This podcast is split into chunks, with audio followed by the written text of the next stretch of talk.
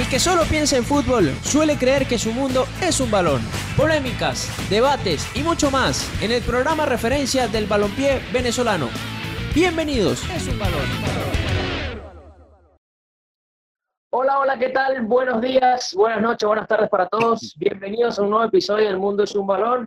En esta cuarentena, nuestro podcast que estamos realizando en esta cuarentena muy activos en nuestras redes, con toda la gente de arroba mundo un balón en Twitter, en Instagram nos pueden seguir y suscribirse a nuestro canal de YouTube, El Mundo es un balón, darle a la campanita allí para que esté muy pendiente de todos los videos que vamos a estar haciendo durante toda esta cuarentena y lo que resta también.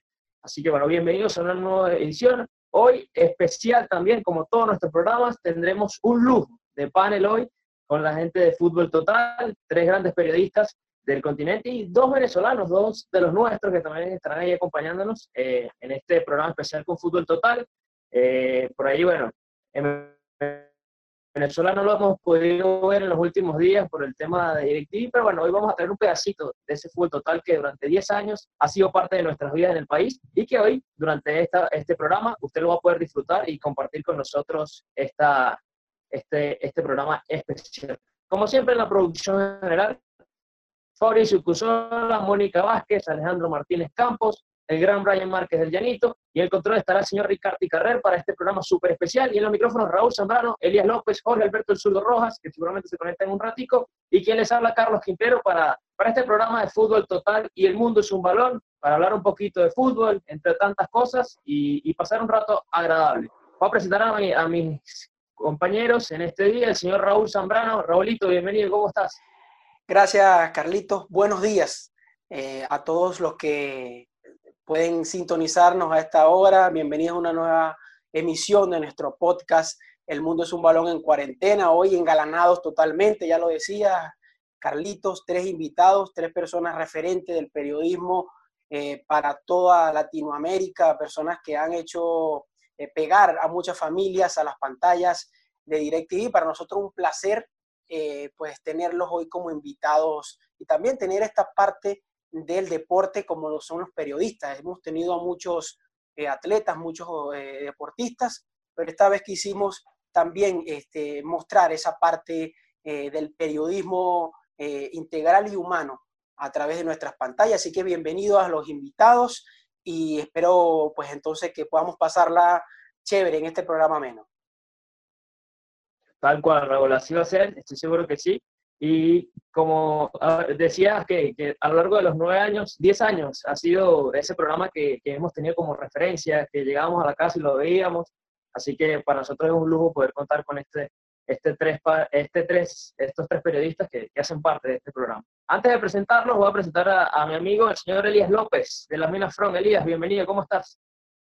Bien, Carlos, Raúl, eh, bueno, bienvenido a Alex, Fernando, Leandro, sumarme a las palabras de Raúl, porque bueno, creo que es un programa eh, que crecimos viendo todos, que, como tú lo dices, Carlos, lo, tomamos como referencia y, sé que detrás de estos grandes periodistas hay tres grandes personas también.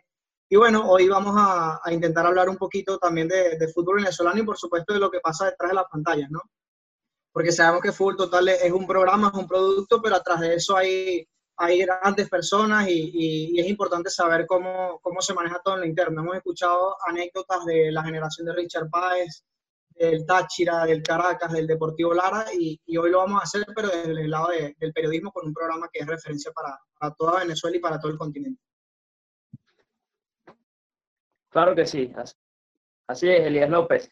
Y bueno, sin más preámbulo, vamos a la bienvenida a nuestros invitados, Alex Candal, Leandro Zaponi, Fernando Petruccelli, Bienvenidos a, este especial con el Mundo de un Balón. De verdad que es un honor y un gustazo que nos puedan acompañar. Eh, bueno, voy a arrancar como quien dice de mayor a menor, ¿no? Este, no te vayas a molestar, Alex, pero bienvenido. No, por favor. un gustazo, ¿Cómo, estás? Bienvenido. Muy bien, muchas gracias, muchas gracias por, por la invitación. Bueno, y aquí para, para hablar de lo que nos gusta del fútbol y, y además pasar un, un, rato ameno dentro de tanta cuarentena que ya nos está volviendo locos a todos, pero aquí estamos. Tal cual. Fernando Petrocelli. Petro, bienvenido, ¿cómo te va? ¿Cómo están muchachos? Buen día. El abrazo para, para todos, para su audiencia. Un gusto estar aquí en su programa y bueno, listos para, para hablar un poco de fútbol y, y distraernos. Bienvenido, un gustazo. No, yo. Leandro Zaponi. Bienvenido. Hola, chicos. Una pregunta, ¿el mayor, ¿el mayor a menor tiene que ver con la edad porque le pifiaron? Porque yo soy más grande que Fernando, aunque no parezca. Soy 40, un poquito exacto. más grande. 40, ¿no? 40, por eso. La Si única el mayor a menor es eso, lo, veces. li- lo liquidaron a Fernando. Bueno, un gustazo, ¿eh? Un gustazo estar acá eh, para hablar un ratito de fútbol con todos ustedes. Y con amigos, ¿no? Yo pensé está- que era Petro. bueno. No, no, yo, estoy- Yo cumplí, yo cumplí 3-6 hace poquito. Sapo ya, ya, ya pasó la barrera de los 40. Ah, No, está bien, está bien. Exacto. Ahí, me fallé allí. Bueno, muchachos, minuto 40 del este- partido ya. Sí, sí, sí. A ver, bueno, nos toca hablar de, de- de- de fútbol, evidentemente, y, y- y, bueno, antes de hablar de fútbol, nos toca hablar de lo, de lo que ha sido fútbol total eh, a lo largo de estos años, para, no solamente para Venezuela, sino para el continente, ¿no? Y, y yo creo que Venezuela es una parte importante por la gran cantidad de clientes que tenía, por, por nosotros, que nosotros lo disfrutábamos, este, crecimos viéndolo y, y aprendiendo de ustedes, ¿no? Eh, ¿qué, qué representa para, para, por ejemplo, para ti, Alex, este, lo que es el programa, que has estado, tienes muchísimo tiempo allí, o sea, eres parte de, esos, como quien dice, fundadores, y, y lo que representaba el público venezolano, ¿no? Para, para, para Fútbol Total. Bueno, el- el programa, yo creo que él mismo se muestra como es, ¿no? Es, incluso difícil poder catalogarlo, porque es un programa que, aunque en sus inicios, que eso lo conoce muy bien Petro, eh, fue un poquitín más formal, se arrancó siendo en- los panelistas sentados en, en una mesa, no había esa diversidad. eh, en su mayoría eran argentinos los que participaban, pero debido a la apertura de DirecTV y la apertura del, del, del programa en el universo de toda Latinoamérica, fueron entrando nuevos panelistas eh, y cada uno pues con su, con su forma muy personal de hacer. Eh, la explosión de este programa, sin lugar a duda, y, y su éxito muy importante es, es, eh, gran parte, yo creo que se, se le debe a, a Pablo, porque Pablo ha sido el, el- el hombre que, que detrás de todo esto siempre tuvo una idea muy eh, y un objetivo muy definido de, que, eh, de hacer algo muy novedoso dentro del fútbol, porque regularmente eh, la mayoría de los programas de fútbol se, caracteri- se caracterizan por ser muy aburridos, ¿no? Si es muy difícil que una persona pueda sentarse delante de un televisor una hora, hora y media, que es lo que ve el programa, a hablar de fútbol. Lo puedes hacer a lo mejor una vez a la semana, pero todos los días es bastante, bastante difícil que una persona se pueda sentar a escuchar a, a- a ocho hombres feos hablar de fútbol. O sea, ¿Sabes? Entonces, por supuesto, Pablo... la Algo de fue- facha tenemos, Alex, algo de facha. Algunos. Bueno, serás tú. uno. Entonces, la idea era que, que tuviéramos eh, esa diversidad y a la vez eh, un humor que, que, por supuesto, es al principio la gente no lo, no lo entendió, eh, pero yo creo que la gente se ha ido dando cuenta ya de responderte el tema de Venezuela, de que es un humor muy argentino. El argentino eh, se caracteriza por estar constantemente, como dicen ellos, gastándose, ¿no? Está reunido un grupo, llega una persona y ese que viene caminando solo lo matan, le dicen cualquier cosa, pero eso es algo normal, ¿no? Entonces hay mucha gente que a veces lo confunde con bullying, pero es el humor de, de- de- de- del argentino, ¿no? El, burlarse del, del- del vecino es, es fundamental, es parte de, de su, de su idiosincrasia, ¿no? Y eso pues lo que lo supimos, porque no hay muchos, que incluso dentro del programa todavía hay algunos que les cuesta mucho entender eso, eh, pero la mayoría que lo pudimos entender, eh, conectamos muy bien y le sacamos provecho. Y yo creo que el público de Venezuela se ha dado cuenta de eso, específicamente en Venezuela, y ha respondido de una manera, una manera muy, bueno, muy simbólica y- y muy demostrable de que ha sido uno de los programas más importantes en los últimos años en toda Venezuela. Tal cual, y, y creo que, que- que para nosotros este, fue como, como eso, ¿no? Esa, esa referencia, lo, lo decíamos al inicio, por, por esa particularidad, ¿no? De que podrían echarse broma o chalequear, como, decía, eh, como decimos acá, este, hablar de fútbol, te, da- te da esa dinámica, ¿no? Y, Claro. y, por ejemplo, eh, Saponi, tú que, que por allí, bueno, este, e- es el de, lo, lo hace en Argentina, es como quien dice, más argentinizado y demás, este, ¿Cómo manejar eso, eso del grupo, ¿no? De tener varias personalidades, varias este, nacionalidades. ¿Cómo ha sido esa parte, no? Bueno, yo creo que ese es uno de los secretos que tiene Fútbol Total, que seamos todos tan distintos. Eh, y que cada uno le deje su sello y que se sepa manejar eh, la personalidad del otro. Digo, eh, está muy marcado lo que hace Alex en el programa, que para mí es espectacular, eh, muy marcado lo que hace Samuel Vargas, muy marcado lo que hace Fernando, lo que hace Sebastián, digamos, ayer tuvimos un programa en el cual Seba defendía a muerte, por ejemplo, la, mano que, que no le cobraron a Boatem, él la, defendía a muerte. Y yo creo que, la personalidad de, cada uno eh, ha sido uno de los grandes secretos. Y el otro es que Pablo nos ha llevado a todos por esos caminos, digamos. Eh, fútbol total es lo que es por Pablo y porque él lo sabe llevar y le ha puesto su sello. Es cierto que él muchas veces ha dicho al aire y nos lo ha dicho a nosotros que él no quiere que Fútbol Total sea Pablo Giral,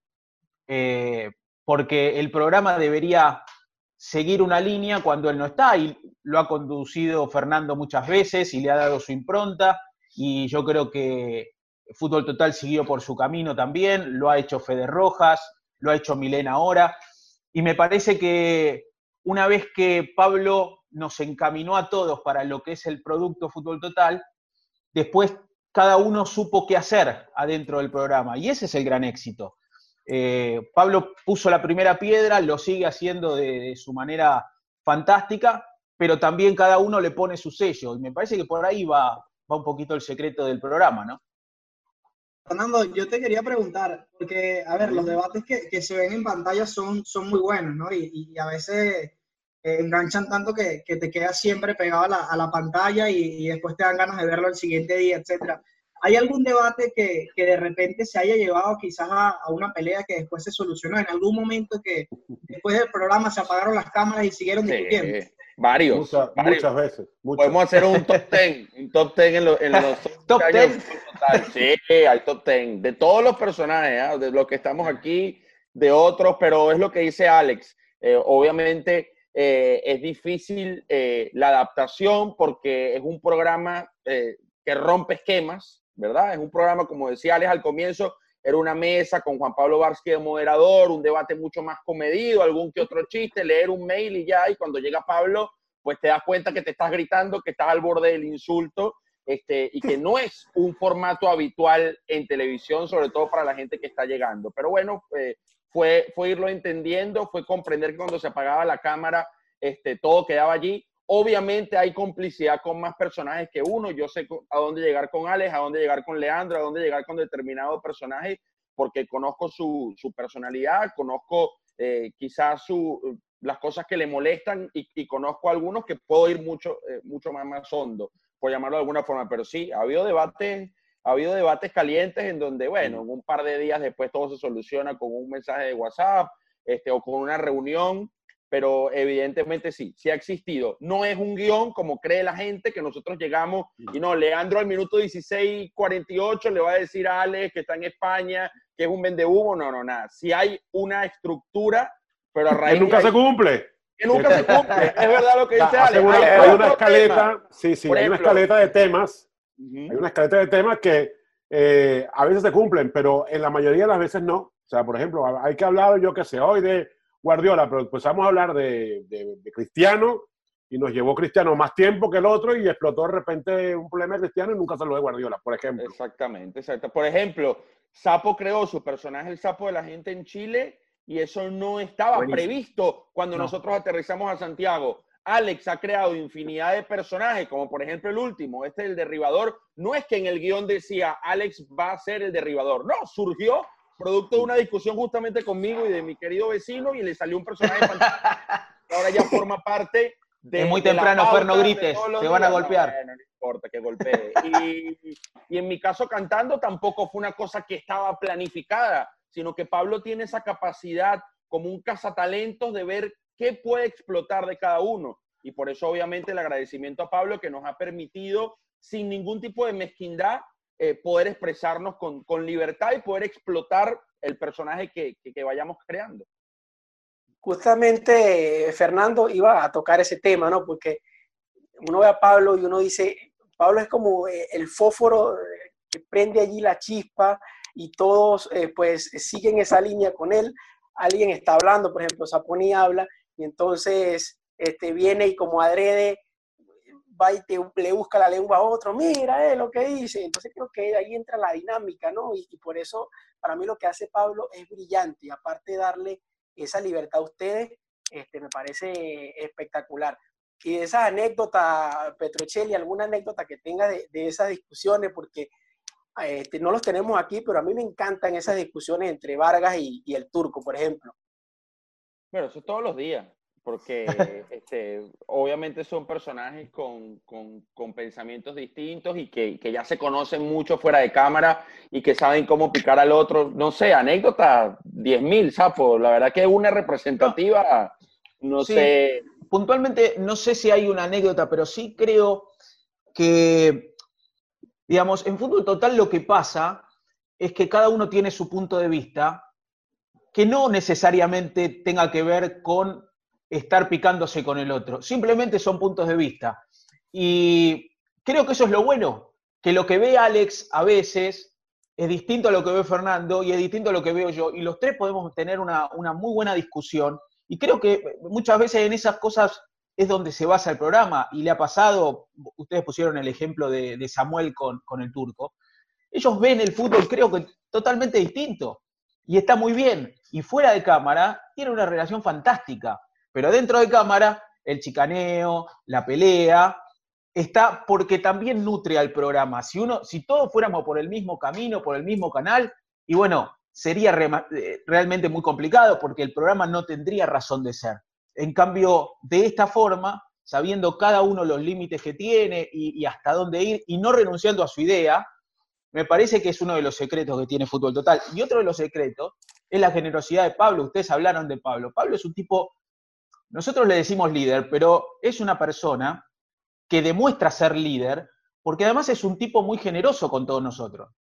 Hay, otros, hay otras figuras de los distintos canales que cuando ven que uno está destacándose, lo bajan. ¿Por qué? Porque quieren ser la figura de ellos. Yo creo que también uno de los grandes secretos de fútbol total es que Pablo ha sido generoso con todos nosotros. Y cuando ve que Alex es un pilar fundamental de fútbol total como lo es, bueno, en vez de tirar abajo el personaje de, Alex, lo, levanta. Cuando vio que funcionaba el sapo de la gente en Chile, en vez de tirar abajo y mandarme a hacer móviles por todo Santiago, no, me, levantó. Y cuando vio que Fernando con su canto o, su personalidad y con su talento le, le, hace muy bien al programa, lo levantó. Creo que eso es uno de los grandes secretos también, la generosidad de un tipo que es quien lleva adelante el programa, que es la cara del programa, pero que es muy generoso porque sabe que si brilla Alex, si, brilla Fernando, si brilla Samuel, si brilla el turco, si brillo yo,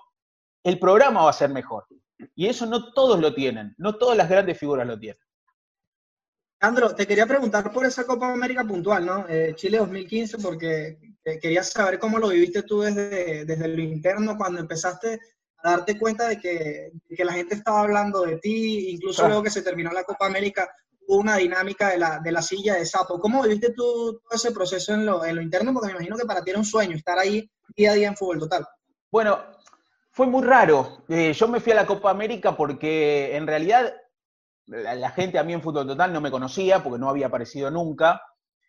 Eh, y mi misión iba a ser eh, hacer móviles por todo Santiago. Y pasó algo que nadie esperaba, que fue que el móvil no pudo llevar, pasar los equipos por la aduana. Iba vía terrestre, se quedó en Mendoza, llega a la aduana de Chile, no, no pueden pasar. Y se quedó ahí, estancado. Todos los, los equipos quedaron ahí. Aparentemente esto lo sabía, Pablo me lo dice el último día, cuando estábamos volviendo de Chile, yo me quedé, pues, estuve toda la Copa América, volvíamos en la combi y me dice, tengo que decirte algo, vos, vos no ibas a venir. ¿Cómo? Claro, porque, y ahí me explica lo de los móviles. Pero yo, bueno, hablando con, nuestros jefes, le dije, no, que venga y vamos a encontrarle algo, porque la verdad que sacarme de, la posibilidad de ir a la Copa América, quieras o no, dos días antes, es un duro golpe para cualquiera. Y, y bueno, cuando llego me dice, bueno, vamos a recrear los móviles afuera adentro nosotros estábamos en un estudio que era un shopping en Costanera Center, que tenía, era inmenso, que tenía juegos, cosas. Y los primeros días arrancamos con eso, y de repente empezó a surgir el, que aparezca de un lado, que aparezca del otro. Y a la gente le encantó y, y fue pegando. Y bueno, yo ahí recién arrancaba Twitter, por ejemplo, y yo tenía, creo que me fui de acá con 2.000 seguidores, una cosa así. Y cuando terminó la Copa América tenía 20.000. Eh, yo, yo compartía habitación con Fer, con Petro y, y todos los días le decía, uy, mirá, no sé, mil seguidores nuevos, 800 seguidores nuevos, y yo no lo podía creer, no entendía nada, la verdad.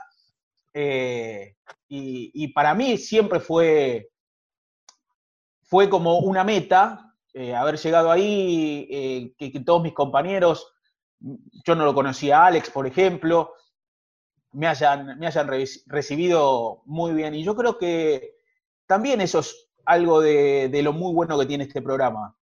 Eh, que es que yo creo que todos tiramos por el mismo lado, eh, muchos somos amigos, los que no somos amigos tenemos gran relación y, a mí me, me, recibió una gran familia de la que espero no salir nunca porque siga o no el programa en algún momento.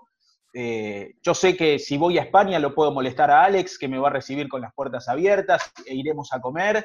Sí, y, y, espero que eso nunca se, nunca se corte.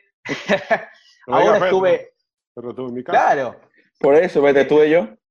Hace poco estuve, estuve en Inglaterra por mi luna de miel, no le dije a, a Restre porque una cuestión de tiempo, yo tenía muchas cosas para recorrer y conocer con mi, con mi mujer, y, y, la verdad que no le dije por, porque tenía en la vorágine de tantas cosas que quería conocer, y me, me mandó un mensaje cuando se enteró que estaba reclamándome por qué no le había dicho que yo iba porque quería comer conmigo y con mi mujer, y la verdad le tuve que pedir mil perdones. Eh, se ha formado algo afuera que es espectacular y eso me encanta porque es cada vez, cada vez, que, una vez que uno va a trabajar con, con esta gente, es ir a trabajar con amigos y eso me encanta. Alex, por ejemplo, fíjate que hablaban de la anécdota, bueno, lo, lo que le pasó a Saponi en, en Chile, y, y, yo me acuerdo de esa vez en, en el Mundial, en Brasil, que te metiste a la playa, o sea, ahí vimos a, a, un Alex totalmente, o sea, su personaje, o sea, no sé si, no me gusta decir como dicen de manera natural. Este, ¿Sientes que este programa ha sacado lo mejor de ti y que, y que te ha podido mostrar eh, tal cual como eres, en, en, digamos, en echador de bromas, así, en ese sentido?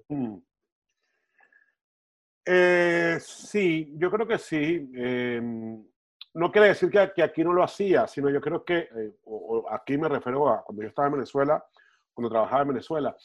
Eh, lo que ocurre es que en fútbol total todo se multiplica, ¿no? Todo se, se, se, se expande, tiene un, un, un, poder el programa. Hay, este programa se ha convertido para mucha gente en un programa de culto precisamente porque el programa tiene un embrujo muy especial, tiene un alma, un aura, es un programa eh, que, a pasar, a, pasar de, que, cada programa y cada año se ha multiplicado su forma de ser, ¿no? Entonces tiene un embrujo ese programa, o sea, participar en el programa, sea quien sea, sea quien sea, va a sacar lo mejor de, de su persona, ¿no? Aunque ya exista, porque yo creo que si yo hacía cosas no tan eh, bárbaras, podríamos decir, o, o, tan exageradas cuando trabajaba en Venezuela, pero sí, yo hacía mis, mis cosas. Yo recuerdo que me decía yo estaba loco, que cómo podía hacer esto, que podía hacer lo otro, y, y, mucha gente no me seguía ya en Venezuela, porque en Venezuela no teníamos esa forma de ser, ¿no? Eh, amén de que yo soy hijo de mi padre, que probablemente haya sido el, el tipo más, más, más, más, adelantado que en, en, en en habla hispana de, de, del fútbol que hacía ese tipo de cosas, ¿no? Sí. Y, y, yo al ser su hijo, eh, es obvio que, que, haya heredado algo. Aunque seamos diferentes, tenemos a lo mejor ese, esa iniciativa de no tener miedo de hacer algún, alguna locura, ¿no? Eso me lo enseñó mi, mi padre, pues mi padre, claro, mi, mi, mi, padre hace muchos años me dijo, y esto se lo digo a todos ustedes que son tan jóvenes, y la, a, lo, a, los jóvenes también que nos están mirando, Incluso se lo dije a, a Sapo, se lo dije a Sapo en Chile. ¿Me acuerdo? Clarito, mm. lo hablamos una vez de este tema en un ascensor. Sí. En el ascensor del edificio era transparente, ¿te acuerdas? Veníamos hablando sí, de tema, caminando, venimos caminando de donde nos dejaba la combi. El, mi padre, gallego, gallego, gallego, con un acento gallego cerrado. Él trabajaba en el periódico y tiene la oportunidad de trabajar en la radio. Claro, y mucha gente se burlaba, no se burlaba de él, decía, pero tú dónde vas con, con ese acento gallego, o sea, no, no, no vas a tener vida, ¿no? Eh, y cuando trabajaba en la televisión igualmente, o sea, era un tipo, además que Venezuela tenemos una particularidad que, que nos da mucha risa los otros acentos que no sean venezolanos, ¿no? Y tenemos además esa virtud de burlarnos de, un colombiano, de un portugués, de un argentino y, y, mucho más de un gallego. Entonces, claro, mi padre me decía que él vivía, no había agrado, pero sí cuando salía al aire con la preocupación que le embargaba el, tener ese acento. Yo me dijo, ¿sabes qué hice yo? Un día agarré y mandé todo para el carajo y dije, ¿sabes cómo la cosa? Voy a hacer como soy yo y el que me lo aguante, que no aguante y el que le guste, no le guste, pero voy a ser yo. Pero voy a ser yo de verdad. Y mi papá fue él de verdad. Mi papá es así como es. Gracias a Dios. Entonces, claro, y él me dijo a mí, y lo, más impresionante de todo eso, y esto se lo dijo usted, las cosas que salen de adentro llegan adentro. Es decir, si una persona es totalmente acartonada y, y, actúa y engola la voz y se, eh, la gente lo, lo nota, lo nota ahí mismo. En cambio, si tú eres una persona, es igual cuando tú le hablas a una chica, si tú le hablas con una chica y le hablas de corazón, corazón, le va a llegar. Si tú te preparas un tema y le tiras un, un verso que vas a ver que es mentira, ¿sabes? Entonces, pasa exactamente lo mismo. Entonces, con todo esto, yo creo que el programa, como es tan natural, es tan natural y como te exige naturalidad. Fíjate, yo recuerdo muchas veces, Petro le pasó, le pasó a Milena. Cuando empezaban, querían eh, ser tan correctos que eran incorrectos. Y cuando Petro comenzó, cuando, claro, yo hablé con Petro de eso también, Argentina, ¿te acuerdas, Petro? Y cuando Petro comenzó a ser más natural, oye, se dio cuenta de que este es el camino, ¿entiendes? o sea, no, puedo acartonarme porque, porque no, ni, no me va a gustar a mí mismo. Y claro, entonces, claro, y todo el mundo, lo mismo, Becker cuando llegó me lo preguntó, dijo, ¿cuál crees tú que ha sido tu éxito? Y yo le dije, bueno, no sé si tengo éxito o no, pero digo lo que pienso. Y Becker cuando comenzó a decir lo que pensaba, empezó a darse cuenta que, claro, ¿por qué? Porque el programa como tiene esa dinámica, tú dices, mira, ¿sabes qué? Eh, a mí me parece que Ronaldo no fue el mejor 9 de la historia, porque yo creo que no fue el 9 de la historia. Entonces, cuando yo le explico, ahí está el éxito del programa, cuando yo le explico, ah, va a haber seguramente, no el universo general, porque el universo general piensa que de verdad Ronaldo es el mejor 9 de la historia, pero te, aseguro que debe haber un grupo de gente que, que piensa como yo y dice, coño, qué tal tipo que me... Este, que te representa, claro. Es mío. El mío que me dice que es verdad, claro, por fin alguien lo dice. Eugenio este tipo, ¿entiendes? Y el otro, y el otro, el que dice que, que, que piensa que de verdad no es la historia, dice, este desgraciado, ¿cómo puede decir esto? Claramente, exacto, así mismo. Entonces, claro, tienes a los dos tipos que están así mirando la... ¿entiendes? Ese es el éxito del programa. O sea, tú dices, salen ocho carajos, eh, sí, vamos a hablar de Ronaldo y tal, no sé qué, el, sí, no sé qué, el Mundial, no sé qué, cuando calentó en la banda, no lo metieron en el 94, qué lástima, porque a pesar de que se... No le dijiste nada al espectador.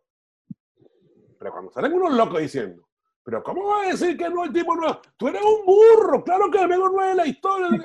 Y otro que le diga, no, vale, tú no sabes nada, es un desastre, una liga, no, una liga, un desastre, no sirve. No sirve ya la gente te la ganaste. Entonces, claro, cuando tú haces eso eh, y tienes esa libertad para hacerlo, ¿no? que ahí es donde aparece Pablo, o, incluso te, te, exige hacerlo, porque él, él, como llega el programa, te pica para que lo hagas. Entonces, claro, la gente dice, este programa el mejor programa de fútbol, o sea, no hay más, no hay más. Y, no, y, y aunque nos han invitado, porque ahora nos están mirando por todas partes del mundo, no tienen esa, esa, esa libertad, porque eh, a veces hay que ser valiente para decir las cosas que decimos, ¿sabes? Pues dentro de todo esto hay que tener una, una, una eh, entereza de decir, mira, yo creo que ayer sé que digo, eso no fue mano. Y lo queríamos matar. Era una mano clarísima. Y es que estaba claro. Será porque el tipo se da del, del, del, del Bayern, que o le gustará el Bayern Múnich, y dijo, no, no, eso no fue mano. Eso, sí, le pegó ahí, ¿no? Y, y hay que ser valiente Porque, ¿qué pasa? Ahora estamos viviendo una época donde lo, digas lo que digas tiene una repercusión inmediata en las redes sociales. Y te dicen burro, te insultan por una cantidad de, de anónimos que van por ahí. Entonces, claro, para decir eso hay que tener también mucha valentía para decir, me van a matar, ¿sabes? Y yo a veces digo cosas y digo, uy, hoy no quiero ver leer Twitter porque hoy me van a matar, o sea. Esto lo aprendí, por ejemplo, que tú veías una anécdota, yo, yo lo, lo aprendí con el tema de James, cuando dije que James era el peor gol de la historia. Ah. La mamá de James iba a las emisoras de radio en Bogotá a defender a James de que no era el peor gol de la historia. Tiene la repercusión de la vaina, o sea. o sea, Iba la mamá de James en Bogotá a las emisoras de radio a decir que yo, que el periodista ese venezolanucho es un loco. ¿Cómo va a decir que, que gol es gol? Que no, no existe un gol feo. Entonces, yo ahí aprendí el, el, el, el, el- ¿sabes? Que lo que tú haces, lo que hacía referencia yo a la valentía, que me dicen, oye, para que armamos, lo de James fue un lío, un lío, lío, un lío, porque sí, esto de top días y días y días. Eh, entonces yo, él me dice, ¿qué, qué vamos a hacer? Me decía Pablo, ¿no? Y yo le digo, tenemos que darle más duro. Entonces él me dice, coño, Claro. Estás loco. Si se no hay que darle, hay que darle más duro, porque si ya nos metimos aquí, nos vamos a echarnos para atrás, le digo yo. Y me dice, claro, claro, tienes razón. ¿Y qué hacemos? Entonces yo le digo, ¿sabes qué vamos a hacer? Y el tipo me dice, que más que le encanta, me dice, no me lo digas, porque si me lo dices no sirve. Dilo tú lo que, lo que, lo que estés pensando, pero no me lo digas, dilo en el programa. No me lo digas ahora porque no, si no, va a quedar al descubierto. Y fue cuando yo agarré y dije, bueno, Candal, entonces me dijo, está grabado. Eh, ¿Qué pasó con lo de Ham al, día, al día siguiente? Y yo le digo, bueno, eh, Pablo, que yo, porque yo había dicho que era, yo quiero pedir El perdón. la historia. Yo quiero pedir perdón. era. Entonces, él, ¿quiere pedir perdón? Me dice, sí. Yo quiero pedir perdón porque no era el gol más feo de la historia, sino que era el gol más, pero más, pero más, más feo de la historia del mundo. Le di más duro todavía. No sé, el tipo, claro, se volvió loco y la gente dijo, este, ya. Y ahí, bueno, y hay que ser valiente porque cada vez que marcaba un gol James, era tren de Me recordaba, sí. Claro, todo el mundo me escribía. La gente estaba en los partidos del Madrid, que fue el primer año. Claro, que la rompió. El tipo estaba con el unos teléfono así. Y tenían el insulto hecho y no le daban a enviar esperando que el tipo marcara el gol. Se marcaba el gol, ¡pum! le daban a enviar.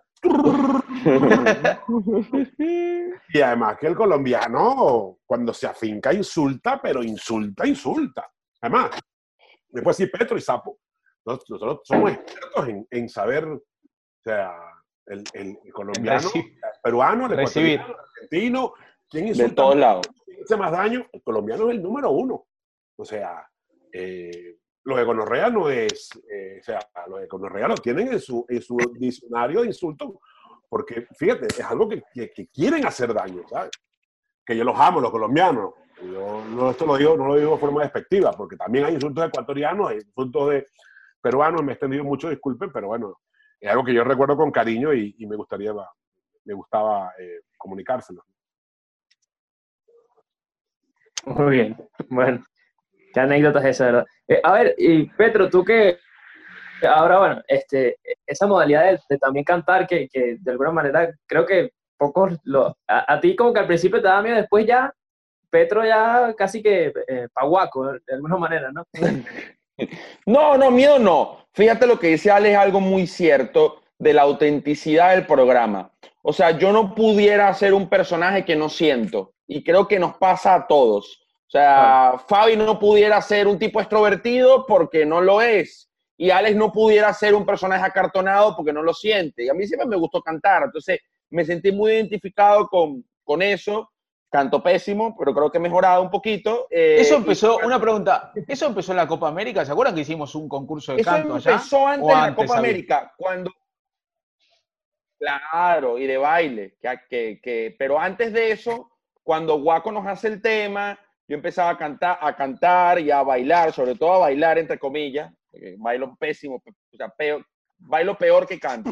Pero cuando, pero cuando surge esto de los títulos musicales, que el primero fue Hey Kun, yo le digo a Pablo, y lo mismo que dice Ale, cuando tú le das una idea a Pablo y a Pablo le gusta, dale play, dale para adelante y no me cuentes mucho más de lo que vas a hacer. Sorpréndeme en pantalla. Y bueno, ese día yo hice el título a capela con la portada musical y a Pablo le encantó, lo subió en sus redes y la gente también lo empezó a reproducir y a mandar a sus amigos y a hacerse ciertamente viral. Y a partir de ahí empezó una modalidad de hacer títulos musicales que, que obviamente ha gustado mucho.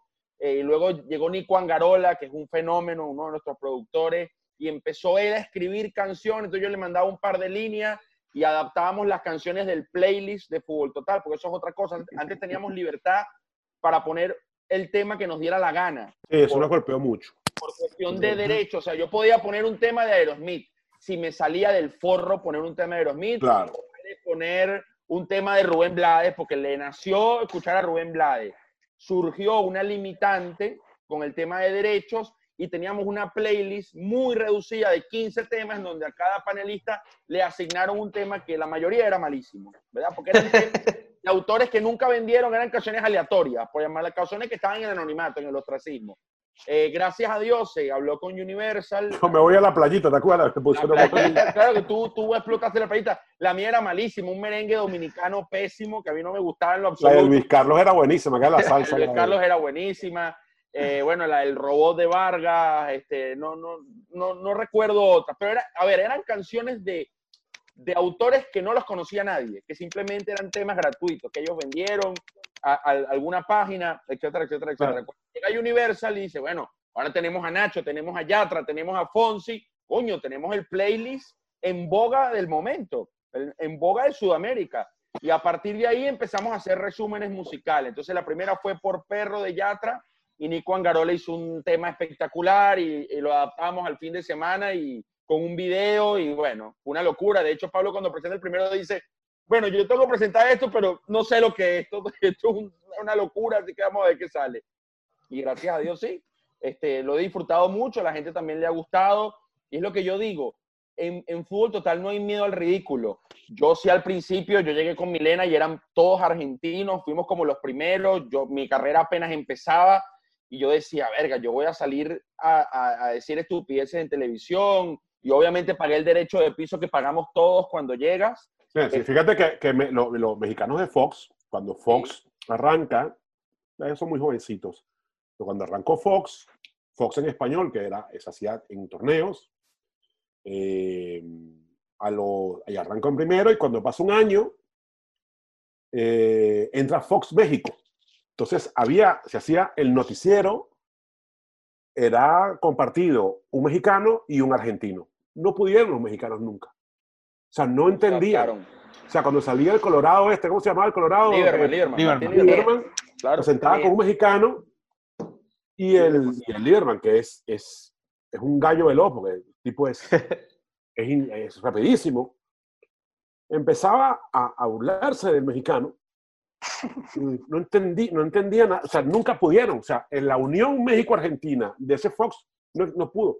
Tuvieron que parar y tuvieron que hacer su Fox México y se Sí. hizo su Fox México y hasta el día de hoy.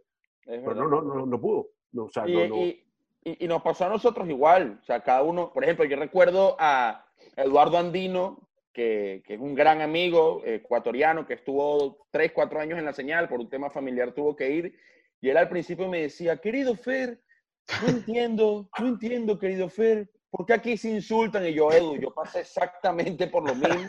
Hay programas en los que aún sigo saliendo. un caballero, más que Eduardo un fenómeno, un tipo, un tipo recto, un tipo muy comedido, un tipo muy educado y llegó a esa jauría. Y bueno, yo también he crecido en esa jauría, evidentemente, y, y es un orgullo, por ejemplo, que la gente te diga, o Alex, ¿cuántas veces nos han parado en la calle? Pues "Me- cuéntame la anécdota de la Zunga, o a Sapo, que crearon un club de fans de la Sapo, fan de, la Copa América, o a mi gente que me pide, mándame un talareo por Rington, y yo, coño, pan, en serio, o sea, son esas cosas que creo que solo logra fútbol total, y al igual que todos los personajes, pongo los ejemplos nuestros porque estamos nosotros, donde no hay miedo al ridículo, es un laboratorio en donde cada idea, cada idea tiene éxito. ¿Y saben por qué? Porque ya tenemos un background que ha ido logrando eso. Uno no puede crear un programa y en el segundo programa empezar a inventar. O sea, eso es como, es como pasear bicicleta. Primero pasea con la ruedita, después pasea con las dos manos, después con una mano y después va sin mano. bueno, fútbol total desde hace años, gracias a Dios, creo que vamos sin mano y de espalda. Bueno, vale, es, tan exitoso que hasta mensajes del gobierno de, Estados Unidos llegan, ¿no? Sí, bueno, pero eso ya son, son temas políticos que, que se incluyen y que, y que se mezclan, ¿no?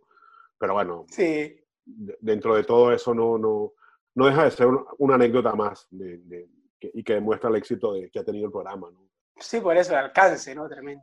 Sí, sí, sí, es increíble. Yo, eh, a mí me encantaría que, yo tuve la oportunidad de ir el año pasado, bueno, Petro va mucho más a Venezuela, yo tuve la oportunidad de ir el año pasado. Sería buenísimo que fuera Sapo, por ejemplo, y, eh, y bueno, y todo, y todo el resto del equipo a, a, Venezuela para que pudieran ver el, el, el, impacto tan importante, ¿no? Yo no, no lo había vivido, porque yo desde que me había venido no había ido más a Venezuela, por unas cuestiones personales, pero fui en el 2018 cuando presenté el libro y de verdad, se lo puedo decir aquí a, Leandro, que fue, era impresionante. O sea, de verdad que, que la, la, cantidad de gente que ve el programa y que lo que representa el programa, ¿no? O sea, yo no pude, de hecho, yo no pude caminar mucho por la calle, sí caminé en Chacao, eh, porque fui al programa de las Boconas, y entonces el estacionamiento quedaba como a, dos cuadras, entonces por un, no se podía parar ahí, vos sabes que en el medio, bueno, entonces tuve que ir caminando, y, y fui caminando de, de, tres cuadras hasta el edificio K, KPMG, creo que es donde queda la emisora de esta Hot. Sí. Eh, y yo iba con un guardaespaldas, iba con la productora del libro, la editora, y con un chico que también me eh, trabajaba para nosotros. Era increíble. Yo era un rock star en Chacao caminando. Entonces la, la, la, gente, no, no, no, y, pero no, está, o sea, no estaba acostumbrado, porque claro, yo ya había trabajado, ya había sido conocido en Venezuela, ¿sabes? O sea, ya era conocido, y yo caminaba por Chacao y si a lo mejor me decía una sola, hola, ¿qué tal? O dos. Yo caminé esas tres cuadras y la gente me estaba abordando como si yo fuera Messi, ¿sabes? O sea, se me acercaba mucha gente. Entonces me daba mucho miedo porque eran como 10 personas que me hablaban. Mira, no sé qué, una foto. Eh, me querían meter en el McDonald's que está al lado para sacarse fotos, porque claro, la gente no se quería sacar fotos por el miedo que le roben el celular. Mm, claro. Eso me dice, cuño, por favor, vamos a McDonald's. Y le digo, ¿para qué? Para sacarnos una foto. Pero sacamos la foto aquí. No, no, no, aquí no, que me roban el celular. eso para que más o menos le te dé una idea de, de la importancia del impacto que ha tenido este programa dentro de, de, mi país. Eh, y por eso lo, otro no deja de ser anecdótico. En, en, ha tenido también un impacto muy importante en Chile, que lo vivimos, también igualmente en Colombia, en Ecuador, en Perú, eh, en menor escala Argentina. Argentina es muy, muy especial porque el programa es argentino. Entonces yo creo que ahí eh, compite mucho más con el estilo argentino. Es decir, si tiene, su, si tiene su, su, rating y tienen por supuesto sus seguidores, pero eh, no es que haya muchos fútbol totales argentinos, pero sí hay ciertas cosas que, que se vuelven y que se parecen mucho, ¿no? Fíjate, el programa de Fox no es que sea como el nuestro, pero tiene sus cositas, ¿no? Tiene, tiene sus cositas. Entonces, a lo mejor el argentino, además, el argentino es muy argentino, es mucho su, su, su, televisión. ¿no? Creo que por eso, ¿no? Que, que ustedes es como un producto más, más abierto, más internacional, y ahí es como más sobre el, fútbol argentino como tal. Sí. Los protagonistas argentinos el argentino le gusta más el, eh, que se hable del fútbol argentino. Fútbol internacional lo ve, pero no sé si, si le gusta tanto el programa que hable del Barcelona, del Real Madrid. El argentino quiere que hablen de River, de Boca. Y luego hay otra cosa, Leandro. Hay 28 mil programas de fútbol en Argentina. Sí, un montón. En Argentina hay un canal de cocina, para ponerte una idea, un cocina, pero tienen dentro del programa de cocina, dentro de ese canal de cocina, tienen un programa de cocinando con fútbol. Claro. A, lo mejor, pues van gente futbolista en el programa, por ejemplo, de hogar, pues sí, hoy vamos a la casa de Canigia, vamos a ver la casa de Canigia, ¿sabes? O sea, siempre hay cosas de fútbol. Y un de noticias, eh, y, les encanta mucho hablar, que es lo programa nuestro.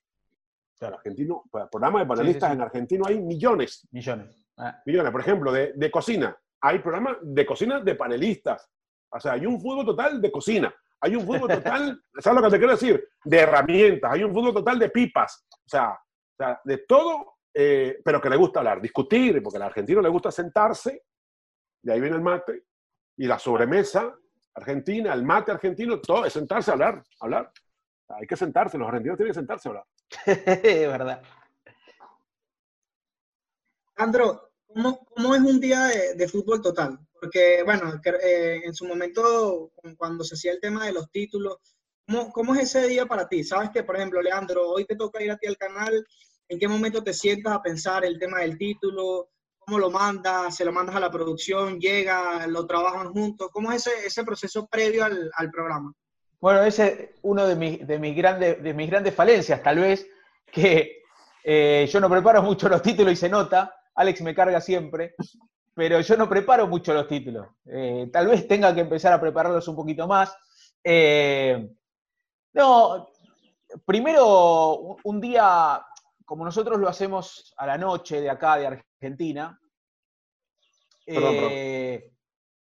como lo hacemos a la noche de acá de Argentina, nos da tiempo, si hay partidos antes, y uno va sacando los temas a partir de ahí.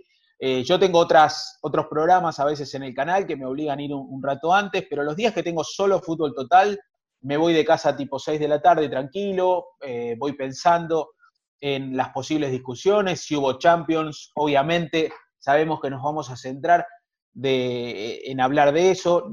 La verdad que nos sentamos ahí y nos dan los temas, no lo hablamos mucho antes, entonces también nos vamos sorprendiendo muchas veces con las cosas que vamos hablando. Obviamente cada uno tiene que estar informado eh, de lo que ha pasado en, el día, porque, porque si no, no podés discutir, digamos.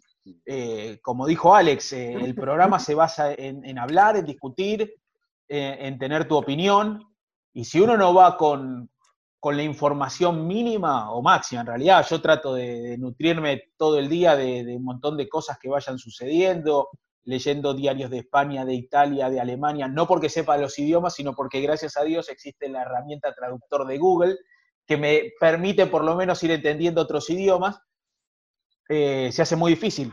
No tenés, si, vos ahí no, no, vas informado y no te metes en la discusión, como dice Pablo a veces, vino a ver el programa, porque no, no tenés cómo refrendarle al otro.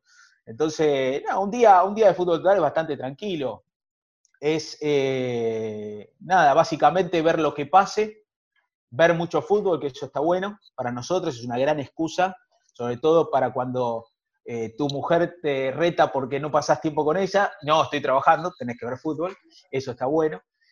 Eh, y, básicamente ir muy informado. Petro, ya Leandro habla de, lo que es el diarismo. Pero sabemos que, que DirecTV este, es una empresa que en los eventos importantes, de verdad que yo siempre digo, bota la casa por la ventana. Desde el 2006, yo estoy viendo los mundiales en DirecTV, ese tema de multipantalla, de, 3D, muchas cosas eh, impresionantes ¿no? que se hacen allí. ¿Cómo es, eh, eh, a ver, ustedes como periodistas, cuando les toca ir a Rusia, por ejemplo, tú fuiste a Rusia, muchísimas anécdotas debes tener de Rusia, Brasil 2019, pero sobre todo ese Mundial de Rusia en DirecTV para mí fue maravilloso y tú estuviste allá, ¿no? ¿Cómo es eso? Muchas, muchas. Sí, he tenido la, fortuna, Raúl, de, estar presente en, varias coberturas internacionales y, y es como el premio a todo el esfuerzo del año, porque si bien Leandro tiene la posibilidad de relatar partidos del fútbol argentino, ir a la cancha, uno a veces se desespera. Yo soy una persona muy ansiosa y, muy hiperkinética y sabes lo que es estar 8 o 9 años transmitiendo por monitor. Por eso cada vez que yo cubro, viajo a cubrir la selección, es un escape para mí, es un recreo que yo me doy, que es el que tiene Leandro todos los fines de semana. Voy a Córdoba, voy a Mendoza y es una sana envidia porque digo, qué sabroso sería poder hacerlo. Y estoy seguro que, que, Leandro se oxigena con esos viajes porque estar todo el tiempo en el estudio este, cansa. Por eso yo me, eh, y, bueno, me inventé, no, sí, creé el Ruta Vino Tinto y cada vez que hay un jugador venezolano, pues busco entrevistarlo y trato de hacer pautas para, bueno, para salir de la rutina. A mí no me gusta estar en, la rutina siempre. Y con respecto a Rusia, eh, eh, hablo de esto porque Rusia es lo mismo. O sea, nosotros tuvimos cuatro o cinco días libres antes del primer partido y Leandro es un tipo muy meticuloso. Leandro es un gran amigo, como un hermano, este, no porque esté aquí, él sabe que es así. Y, este, y él es un tipo muy meticuloso, que cuando llega a un país se mete en Google y busca 45 cosas para hacer en Moscú. se arma un Excel. Recorrí como nadie en Moscú. 9 y media de la mañana, desayuno. 10 y cuarto, tomo el autobús B43 que me va a dejar en la estación Pokrovka.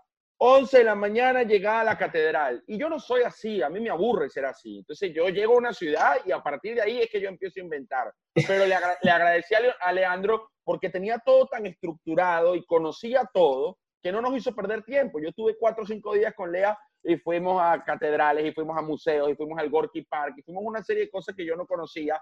Y la verdad que yo este mundial dije, yo voy a disfrutar. voy a trabajar, obviamente, pero voy a disfrutar. Y, creo que, fue así, o sea, cada tiempo libre que teníamos, muchachos, era, ¿a dónde vamos ahora? Vamos al kilómetro patín, vamos a pasear bicicleta, vamos para acá, vamos a, este, vamos a esta atracción, vamos a comer a tal sitio, nos dijeron que es buenísimo.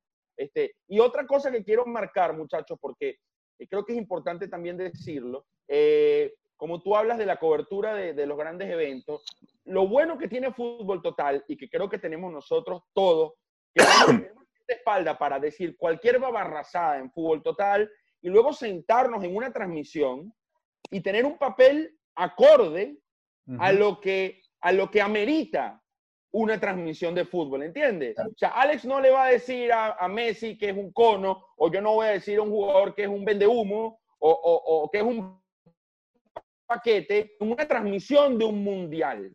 Hay gente que entiende el contexto fútbol total de que después tenemos nosotros otro rol y que debemos cumplir en transmisiones y que podemos hacerlo sin ningún problema. Hay gente que no sabe eh, identificar ese cambio, entonces te, nos etiquetan por lo que podamos decir en fútbol total y no comprende que eso evidentemente es un show donde hay ciertas hipérboles y donde también obviamente hay mucho de, opinión propia, pero que se puede... Petro, ya que estamos imaginariamente en Rusia, ¿cómo fue esa anécdota cuando dejaste el, la credencial. Coño, pana, terrible. Yo soy muy, soy muy despistado, esa es la verdad. Alex estaba en esa, en esa combi. Primer día con los nervios y la ansiedad de, de, de, hacer el programa en la Plaza Roja, un nuevo desafío, Pablo con, una, con unas palabras, Alex también, los demás experiencias. Bueno, muchachos, tenemos que seguir la línea bueno, vamos tarde, vámonos volando, para probar todo. Aparte del primer día tienes que probar sonido, tienes que probar las tomas de cámara. Coño, pan, y cuando vamos como ya llegando a la Plaza Roja, yo hago así, yo, coño, la madre. y tenía, necesitaba la credencial para entrar a ese lugar porque era exclusivo de periodista. Y bueno, la puteada que me echaron me la gané. A mí me pasó en Radio Caracas, en Radio Caracas eh, nos dividían en el Mundial de Francia este, bueno, el primer día hubo una reunión y me acuerdo que el productor nos dice, la, la, ley más importante, no sé qué,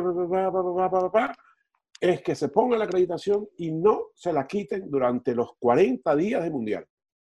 No se la, se la quitan para bañarse y para dormir, no se la quiten nunca. Ok. Eh, hoy Candal hace Italia, tenía que cubrir yo el entrenamiento de Italia, ¿no? Iba y él es conmigo y el cámara.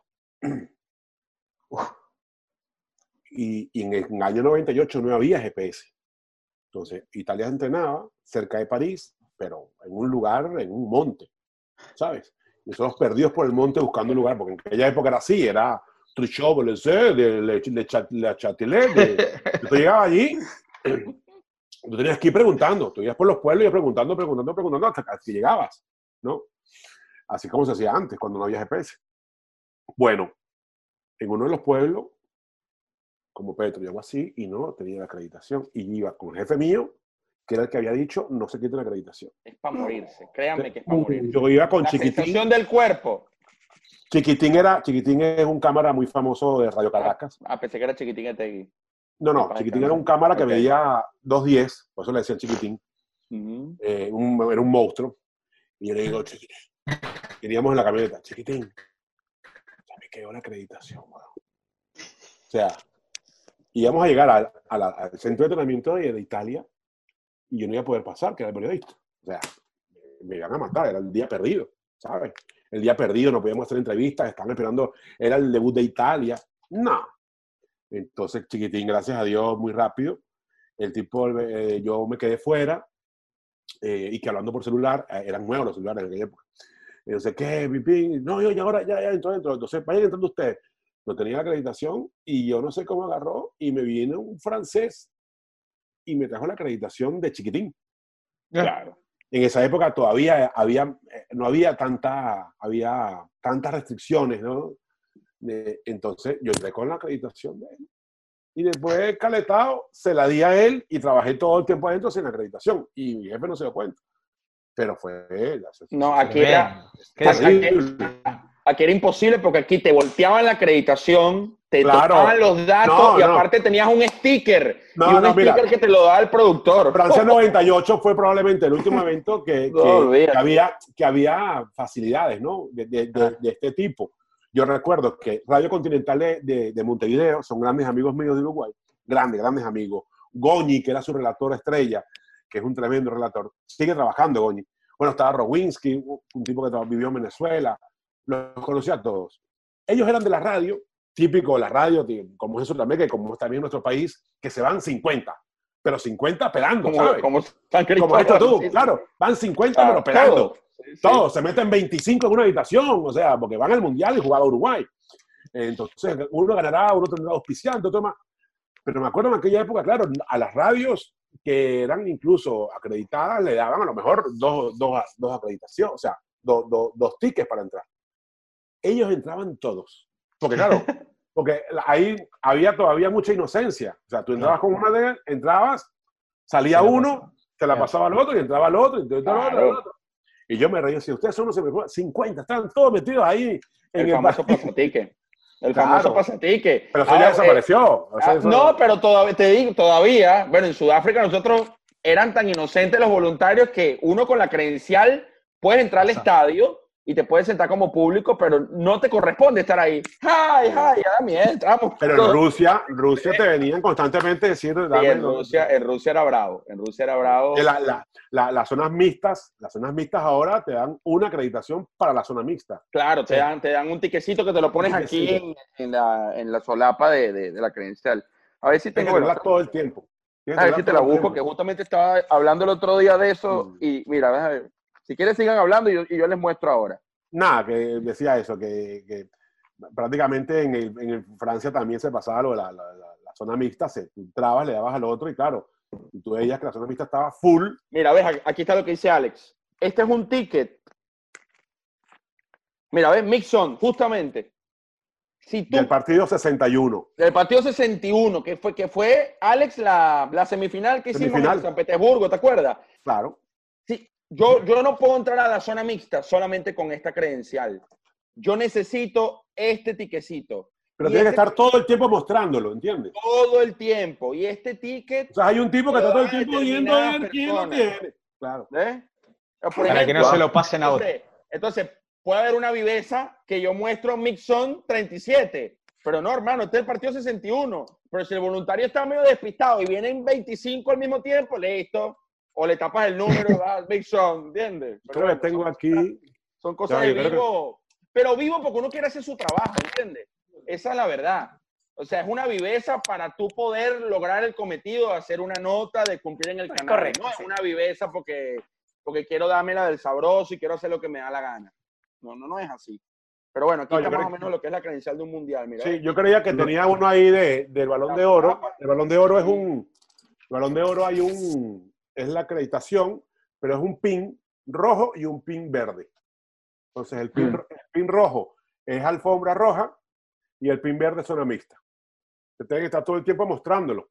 Si no lo tienes, tú no puedes entrar. Pero hay un tipo que está todo el tiempo viendo y además la cámara tiene que tener un sticker, una, una comanía que está todo el tiempo mostrando la, que tiene los derechos o, que puedes estar dentro de la zona mixta. Alex, dos momentos uno fue una, en una gala, no recuerdo ahorita, que, que desde el estudio te indicaban que, que, dijeras algo gritando. ¿Recuerdas ese momento, no? Que estaban todos en silencio. En Suiza, si no me equivoco, te tocó pegar un grito. Balón de oro, ¿Qué pasó después de eso? que la gente ve lo que pasó en pantalla. Después de eso, me que la pena es enorme. Fue el balón de oro. Ese día Pablo venía revolucionadísimo. A veces Pablo tiene, viene tranquilo, pero a veces viene revolucionado con ganas de, de, de candela. Entonces, nada, terminó la gala y yo hice fútbol total desde eh, la sala de prensa. Entonces me empezaban a gastar bromas, no sé qué, te fui, porque yo, además que yo fui con un suéter, yo fui muy, muy suizo, ¿sabes? Vestido muy suizo, tenía un suéter, una corbata negra. Me empezaron a, a bromear todo, ay, no sé qué. Y yo le decía, sí, vale, además que yo también me lo empecé a echar aquí, aquí, aquí nosotros en Suiza nos gustan los relojes y nos gustan el chocolate y, y somos gente tranquila, callada. Y Pablo ahí empezó a decir, son todos unos aburridos, son mentiras. Mira, mira todos los que tienes detrás, son todos unos aburridos. claro, Pablo ya estaba, venía revolucionado. Entonces me picó. Bueno, si usted tiene lo que tiene que tener, dígale, pégale un grito a todos ahí. Levántelo. Entonces, dígale algo, grítelo, levántelo, son todos, mira, todos aburridos. yo me, me, ponía así y están todos, estaban, claro, todos periodistas trabajando, mandando la crónica, el, el, balón de oro, la respuesta de los jugadores y tal. Y claro, entonces hice lo que tenía que hacer, o, o, lo que quería que Pablo quisiera, que era pegar un grito y lo pegué. De fútbol se habla así, de fútbol se habla así. Y claro, todos los tipos reaccionaron. Giraron todo. No, y después, y después en la salida me, me es como una cara, una cara, todos, todos me mataban, una cara, una falta de respeto, no sé qué. Eh, porque claro, sobre todo en, en, en, Europa... Es otra idiosincrasia, ¿no? Claro, cuando te, cuando te sales de la línea, eh, se horrorizan, ¿sabes? El, el, europeo es muy así, sales de, de, haces algo ilegal, incluso algo que no les afecta a ellos, se horrorizan. Si tú ves un tipo que se salta un semáforo, y a ellos no les afecta, pero el tipo le, ¿sabes? Se enfada de que no te salte el semáforo. Oye, el semáforo no se puede saltar, ¿sabes? Está para cumplir. Entonces, claro, y le pegué ese grito ahí diciendo, este tipo gritando, ¿por qué grita? O sea, sí, yo pedí perdón, ¿no? Claro. Perdón, perdón. ¿De qué? Entonces todo con una cara de... de, de... Y sin poder reírte, además. No, no, claro. Me río y me, me matan. Me río y me matan. Y la otra, Alex, los animales en Rusia, ¿dónde, dónde salió eso? Los alemanes también es, lo, siempre es, es, Pablo el que, el que no, eso, eso realmente salió porque um, yo, yo eh, echaba mucha broma con el turco en ese mundial, que yo hacía como un caballo, ¿no? Cuando, por ejemplo, yo qué sé, eh, ponían un, mucha comida, yo hacía como hacen los caballos, ¿no? Entonces el turco se meaba de la risa, le encantaba que yo hiciera con un gallo. Pasaba una chica guapa y hacía entonces, el turco no aguantaba y se reía. Entonces, empezamos así de broma y, y empecé a hacer el caballo en el, en el programa un día. Hice, hice, y como si yo sabía que el turco se reía, hice el caballo.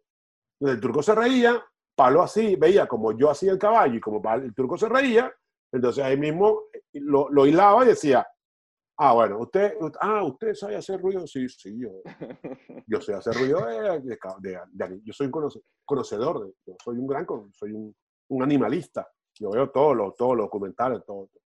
Entonces fue cuando el tipo decía, bueno, ¿cómo hace el, el se inventaba un, un, animal? La cigarra, la cigarra africana. La foca, la foca de la Antártida baja.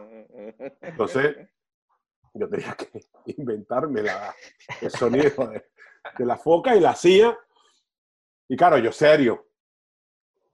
Pero esa no, entonces decía, esa no es la foca, no, no, no, no, esa es la foca de la Antártida Baja porque no hay más, o sea, es la, la claro, eso a la gente decía, que estupidez de, de broma, y, y, y, lo, y, lo, sacábamos, o sea, cualquier cosa, o sea, cualquier cosa que podamos hacer, fíjate, decía Petro, ¿verdad?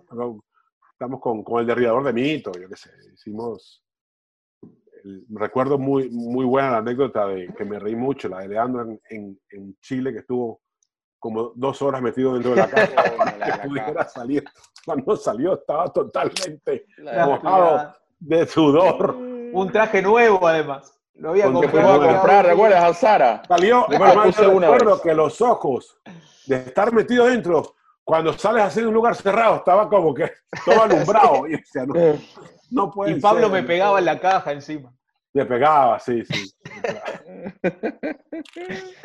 Leandro, hablando de, de, de, esos programas y de tus vivencias como tal, ¿te acuerdas alguna vez que te, te hayas peleado con, con, con, Petro o con, con Alex? Así, una que, que tú digas, esta vez me peleé y casi que bueno. No, yo no. No, no, yo no. La verdad que a mí a veces, sí, sí, sí, uno tiene sus días, ¿no? Como todos, y a veces esta dinámica que tiene Fútbol Total, sobre todo, ya hace tiempo que no me pasa, pero eh, yo soy un cabrón. Eh, y muchas cosas en las cuales eh, me, me- me pegan de, de- de mala forma, a veces, viste, un día que tenés cruzado, o sea, soy un tipo simpático, pero tenés los días de malos. Claro. Y, y también soy, soy tam- reacciono bastante a eso. Y al principio por ahí hasta me costaba entender que no era algo personal, que la dinámica del programa te llevaba a eso.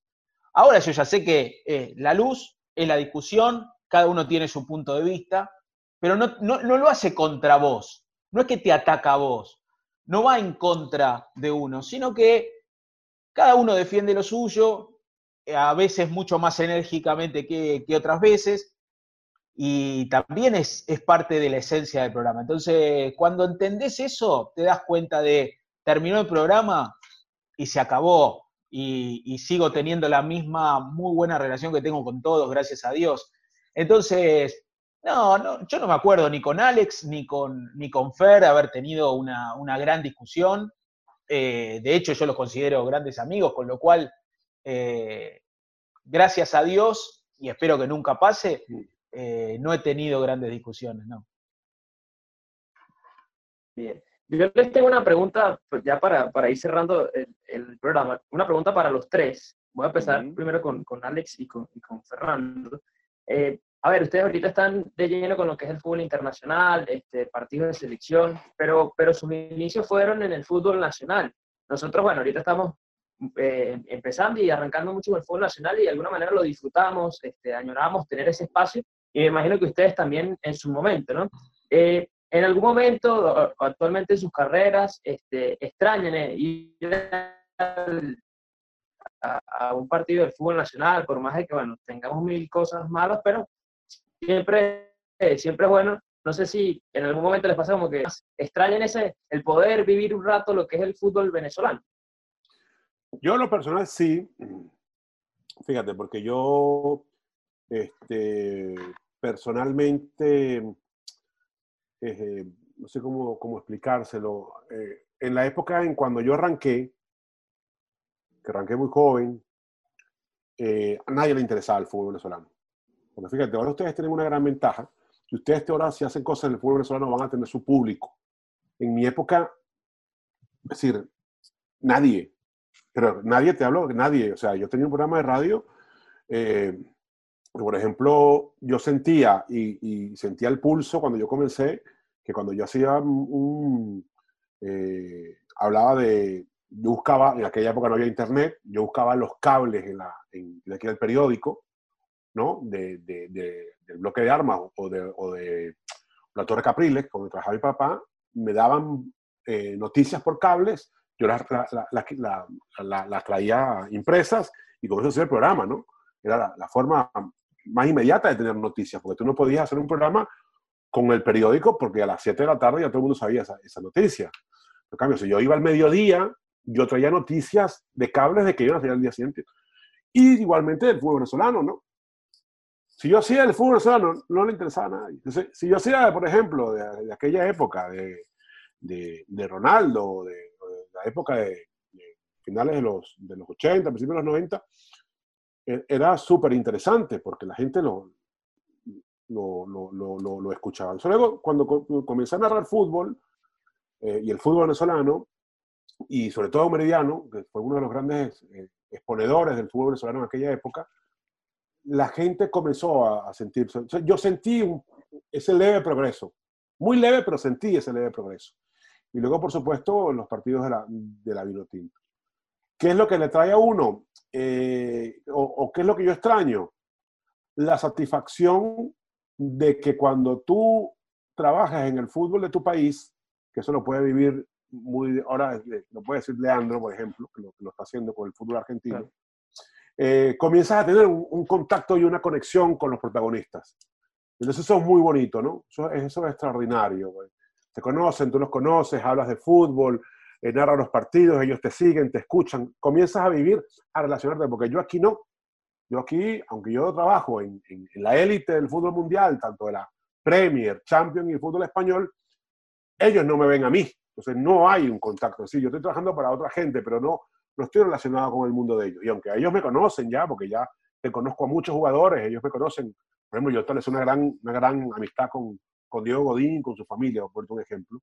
Pero nada, lo hice por, por, por, por, por vernos mucho, pero no porque él sabe. Entonces, en el fútbol nacional, que tú a lo mejor seas narrador del Caracas Fútbol Club, que llegue a ser narrador del, de, de la, de la, del circuito de Caracas, o que imagínate que llegues a trabajar en un canal de televisión, o que hagas un programa, estableces esa, esa dinámica y vas viendo, por ejemplo, un jugador cuando sale nuevo, que lo ha vivido muy bien eh, Petro. Petro, por ejemplo, pues vio cuando comenzó a jugar, ponte tú, Rondón, ¿no? Que, que no es el caso, porque a lo mejor Rondón se fue muy joven, pero jugadores que han, que han progresado, Lobo Guerra. Ves como salió jovencito, el lobo, lobo, lobo, lobo, lobo, lobo, y hasta dónde llegó. Y si tú, tú puedes decir, coño, yo lo vi cuando debutó. Yo narré el partido que el tipo debutó contra Anzuategui y era un pelado que tenía 18 años. Eso es muy bonito, eso lo extraño yo. Y ves como el tipo va creciendo y como el tipo, papá, papá, papá, papá, ¿entiendes? Y tú después le narras un partido a él con, con 29 años en la Vinotinto, donde ganan un, un gol de él y él es, es, parte tuya y tú eres parte de esa victoria. Eso extraño. Yo eso lo extraño mucho. Me, disculpa que me extendí, pero me vengo arriba. Perdón. Vale, tranquilo.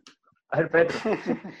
Mira, yo eh, obviamente lo extraño mucho, por más que tengo un contacto, digamos, más permanente, sobre todo con la selección, a quien he cubierto en, las últimas eliminatorias, pero sí lo extraño, extraño ir a Pueblo Nuevo a hacer un partido, extraño ir a Cachamay, extraño tener un programa de fútbol venezolano, lo tuve en su momento y me salí porque vi que no, no podía aportar de fútbol venezolano porque no lo estaba viendo y me parece que estaba irrespetando a la audiencia, o sea, sí, puedo tener una entrevista telefónica con el delantero de Trujillano y le puedo hacer dos preguntas, pero cuando pongamos a analizar Deportivo Italia, Deportivo Lara, yo no lo vi.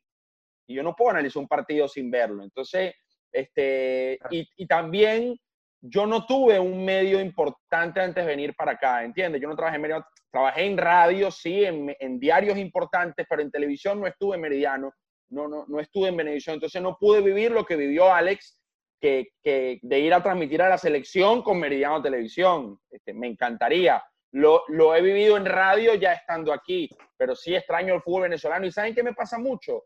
Que me pierdo el crecimiento de generaciones. Por ejemplo, la sub-20, yo no vi el crecimiento de Bonilla ni de Macum. Los voy conociendo a medida que hago sus partidos en un sudamericano o cuando llegan a la selección. Y como dice Alex, yo recuerdo el Lobo Guerra en la cota 905 jugar sus primeros partidos, incluso dedicarle dos párrafos de una columna que todavía las guardo y digo, mierda, qué bolas que cuando el Lobo Guerra debutó yo pude escribir esto. Extraño, tengo esa nostalgia. Me he perdido, como me he perdido el crecimiento de mi sobrino, o me he perdido grandes eventos familiares, me he perdido el nacimiento de, de estrellas del fútbol venezolano y me he perdido, eh, aparte yo, so, yo iba con mi grabadorcita a todos los partidos, yo, ama, yo amaba eso porque es el fútbol que uno ama, el fútbol que uno creció y el fútbol que uno siempre quiere defender.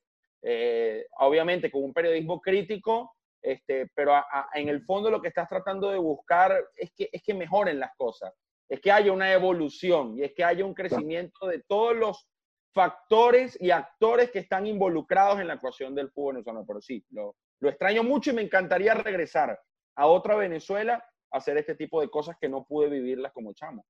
Amén, amén, Petro. Amén. Leandro, para, para ti que bueno, tú, tú tienes esa, esa, posibilidad de tanto cubrir el fútbol internacional como tener eh, el fútbol argentino, ¿no? ¿Cómo, cómo vivir ese, esa esencia allí en, en, un fútbol donde el periodismo es tan competitivo, donde hay programas de radio desde, desde la mañana en todas las ciudades? Este, ¿Cómo es esa experiencia, ¿no? De un país netamente futbolero y que vive su, su liga, su torneo de una forma este, inigualable, digamos. Y para mí eh, siempre fue un sueño, ¿no? Llegar a relatar eh, Primera División. Cuando yo entré hace ya 11 años a torneos, entré para relatar la, Segunda División del fútbol argentino. Eh, y ahí eh, empecé a cumplir un poquito esa meta. Como decía Alex, es muy lindo ver futbolistas que empiezan de abajo, que, los relatás cuando, cuando debutan y que lleguen al fútbol europeo. Eh, un, caso puntual es el de Paulo Dybala. Yo a Paulo lo, creo que le hice la primera entrevista televisiva masiva, ¿eh? porque yo trabajaba para Teis Sports en ese momento y hacíamos un programa que se llamaba El Nacional y, y Paulo estaba en Instituto de Córdoba, de ahí se va a Italia y arranca su gran carrera. Eh, y tengo, por ejemplo, mira, esta foto que nos sacamos en la cancha de ferro, eh, para acá. No, para ahí. ahí. Mira, tenía bastante pelo, sapo. Bastante, sí. Eh, y, y, Pablo había debutado. ¿Eh? Qué cambiado Estaba, los dos estábamos cambiados, ¿no? Porque a él Italia le hizo muy bien, entre cómo se viste ahora, el corte de pelo y esas cosas. Eh, yo ahí no me meto, pero su, aspecto físico también fue mejorando, ¿no? Eh, cuando se van a Italia todos cambian, todos cambian. Mm. Eh, pero es muy lindo ver cómo, los, jugadores van progresando. Y ese programa a mí en particular me permitió estar mucho en contacto con los futbolistas, algo que durante un tiempo después perdí porque, bueno, al entrar a DirecTV fui abandonando un poco el fútbol de ascenso a Argentina, dejé Teis Sport, me quedé solo en DirecTV, después volvió un poquito el ascenso a DirecTV, pero no iba tan seguido, de hecho ahora sigo haciendo algunos partidos de la tercera categoría de, la Argentina también acá para DirecTV, pero yo en ese momento hacía campo de juego y eso me permitía estar muy en contacto con los futbolistas. Ahora que hago primera división y que tengo la suerte de relatar, que era mi gran meta desde que, desde que empecé a estudiar periodismo, mi gran sueño, hace ya tres años que estoy ahí, algo, como decía Alex, lo, fui retomando, porque los futbolistas ya te van viendo, ven un poquito el, reflejo de, lo que uno dice, lo importante. Que influyente, claro, que eres influyente. Uno, se, uno, se, da cuenta de eso, de que todo lo que dice influye. Y, y la verdad que termina siendo una gran responsabilidad, porque acá el fútbol se vive de una forma tremenda. Y así como eh, tenés el feedback de fútbol total, en la Argentina tenés el feedback de lo que son los partidos de fútbol. Y te puedo asegurar que es masivo. Por más que yo no hago los partidos más importantes, sí hago partidos que tienen atrás muchísima gente. Hago partidos en Córdoba. pero, el argentino es hincha, es, hincha de su equipo, es decir, por supuesto, los equipos grandes tendrán más hinchas, pero por ejemplo, el hincha de, yo qué sé, Talleres. De, Tigre. Talleres de Córdoba. Pues, o de Tigre, o sea. O, has hecho Tigre, también. Has hecho muere, hecho muere por Tigre, o sea, y no se pierde el partido y, te matas si te equivocas en, un, nombre, ¿no? O sea. Totalmente. Es una responsabilidad muy, muy grande, eh, pero que fue el sueño de toda mi vida. Eh, y por eso eh, considero que, que esta profesión me ha dado lo más lindo que uno puede tener, ¿no? Cumplir un sueño. Y Fer decía algo importante también, para mí es un escape, es irme todas las semanas, a veces viajo, muy, muy seguido me toca viajar por toda la Argentina, que es algo también hermoso porque gracias a mi profesión conocí lugares que muchas veces uno no, puede por tiempo, por, porque el trabajo te lleva a otras cosas, pero gracias a esta profesión he conocido muchísimas ciudades, muchísimas provincias de la Argentina. Eh, es un escape ir a una cancha ya a relatar. Eh, y vivir la pasión y vamos a extrañar mucho ahora la vuelta, si Dios quiere, porque el hincha argentino hace que las canchas sean un hervidero y, tener una cancha colmada de gente no va a ser lo mismo a la vuelta cuando no tengamos público. Pero sí, la verdad que haber eh, llegado a cumplir mi, meta de relatar el fútbol argentino, para mí ha sido lo máximo hasta acá. Les pongo una última antes de que de un mensaje para cerrar. Vamos a empezar con, con, con Zaponi. ¿Barcelona, Real Madrid o Boca River? No, Boca River. Pero yo porque he vivido miles, nunca estuve en una cancha viendo Real Madrid-Barcelona y no sé cómo, cómo se vive, pero sí he ido a muchísimos Boca River, River Boca y, cómo se vive la tensión. Eh, he visto definiciones de, campeonatos. Eh, yo creo que nada igual a ese, clásico. Ahora, Fernando y, Alex, este, Yo sé que ustedes también vivieron otro, otro tipo de clásicos anteriormente, pero si tuvieran que elegir entre un clásico, transmitir, mejor dicho, Barcelona-Real Madrid o Caracas-Táchira, bueno, no sé si eh, en ese tiempo también uno de estudiantes, ¿cuál partido preferirían? Alex, a ver. Eh, vamos a ver, que son circunstancias totalmente diferentes. Claro, porque te voy a decir algo, eh, el único que puede competir con un Madrid-Barça es un Boca River, a mi forma de ver, ¿no? Es el único, yo creo que, de todos los grandes clásicos. nuestro clásico es muy nuestro, es muy bonito. Viví muchísimos Caracas-Táchira y Táchira-Caracas. Eh, diferentes. Eh, lo que pasa es que no pueden competir un Caracas-Táchira, por muy emocionante que sea, con un Madrid-Barcelona. O sea, no te voy a mentir. Un Madrid-Barcelona es el clásico por autonomía más importante del fútbol. Y repito, eh, esa pregunta se la hice yo exactamente a Alfredo y Estefano antes de morirse. Estaba con Carlos Suárez y, y, y, Alfredo dijo, o sea, Alfredo que es el, ícono, el ícono del Real Madrid, dijo un Boca River. Es decir, eh, es, muy fuerte, ¿no? O sea, porque tú te des cuenta de la importancia de, la dimensión de un Boca River, te lo dice un tipo que eh, debería haber dicho, no, no, Madrid-Barça, porque además aunque yo haya jugado en River y haya jugado un clásico, eh, un Madrid-Barça es un Madrid-Barça, ¿no? Porque el tipo además era presidente de honor del Real Madrid y te dijo, no, no, no, Boca River. no, no, hay, no hay comparación. Pero nuestro fútbol, eh, por muy bonito que sea y por muy emocionante que tiene, el, el espectáculo que tiene un Madrid-Barça es, y la tensión que tiene un Madrid-Barça es, es, superior, superior. O sea, no, no, no, no, no puedo mentir. O sea, el amor que tiene uno al fútbol venezolano es otra cosa. Eh, es decir, es como si tú me dijeras un chileno, mira, ¿qué mejor es? ¿Es un Vega Sicilia español o, el super vino francés o el vino este ustedes tienen ahí sangre, no sé qué cosa? El tipo te dirá, mira, me gusta mucho mi vino, pero aquel vino es mejor. Es mi vino. El mejor vino del mundo es el mío, sí, es el mío. El mejor fútbol del mundo es el mío, sí, pero la realidad es la realidad. Madrid-Barça está a otra dimensión no se puede comparar.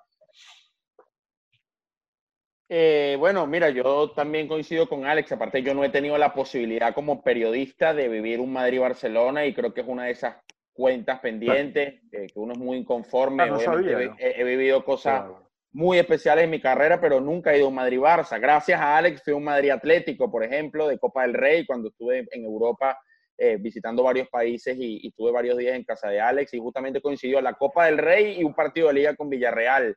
Y sí, viví muchísimo Caracas Táchira, crecí en el Caracas Táchira. Eh, Leonel Bielma me, me, me, ofreció golpes al final de un Caracas Táchira en el Brillo Iriarte porque no le había gustado una cosa que escribí en la columna y hoy, hace días, nos reímos de eso y seguramente lo entrevistaré pronto. O sea, viví muchas cosas en Caracas Táchira, ir a Pueblo Nuevo, observar el duelo Carlitos Maldonado, Chita San Vicente, el primer clásico de Ronald Vargas, del Lobo Guerra, este, en fin, pero creo que es una deuda pendiente y sería una gran satisfacción poder estar como comentarista eh, en, un, en un Madrid-Barcelona, por más que ame el Caracas Táchira. ¿Cuál quiero más? Un Caracas Táchira, pero lo amo, amo el Caracas Táchira, todo lo que genera, lo amo Pueblo Nuevo, yo lo he dicho siempre, la selección tiene que jugar siempre ahí, porque todo lo que uno respira en San Cristóbal es inigualable, desde que te vas del avión, el taxista, la gente hablando de fútbol, Pueblo Nuevo, con la montaña de fondo, o sea, es una locura.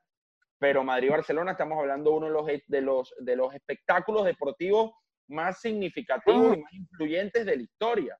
Entonces, y aparte, aparte no he ido. Al estar aburrido, aburrido de ir a 35 Madrid-Barça. Me gustaría, a mí me gustaría en algún momento tener, eh, tener la posibilidad de poder cubrir uno. Sí, he sido, sido muy, muy, muy afortunado porque veo compañeros que, eh, que da la sensación, o sea, yo los veo y, me sorprende que ni Petro ni que, ni, que Lea hayan, hayan estado en Madrid y Barça, ¿no? Y, y, que da la sensación de que la mayoría de los, de los compañeros, y yo soy un afortunado en ese, en ese caso, de verdad que sí. Y he cubierto, ¿no? Bueno, muchachos, de verdad que ha sido, ha sido un gusto total haber conversado con ustedes y, y, aprender también un poco más de ustedes en esta parte aquí, en esta entrevista. Y, y bueno, para, para, ya despedir el, lo que es el, el programa, quiero que eh, un mensaje para, para, esos totaleros, como, como se les conoce acá en Venezuela, que, que, por ahí no los van a ver más constantemente ahora, pero bueno, que siempre están allí, ¿no? Un mensaje para, para ellos. Eh, vamos a arrancar con Zaponi. Oh, yo les quiero agradecer primero todo el, amor, el cariño, la fidelidad que, tienen con nosotros. Eh, sabemos que están del otro lado, que lo van a estar siempre.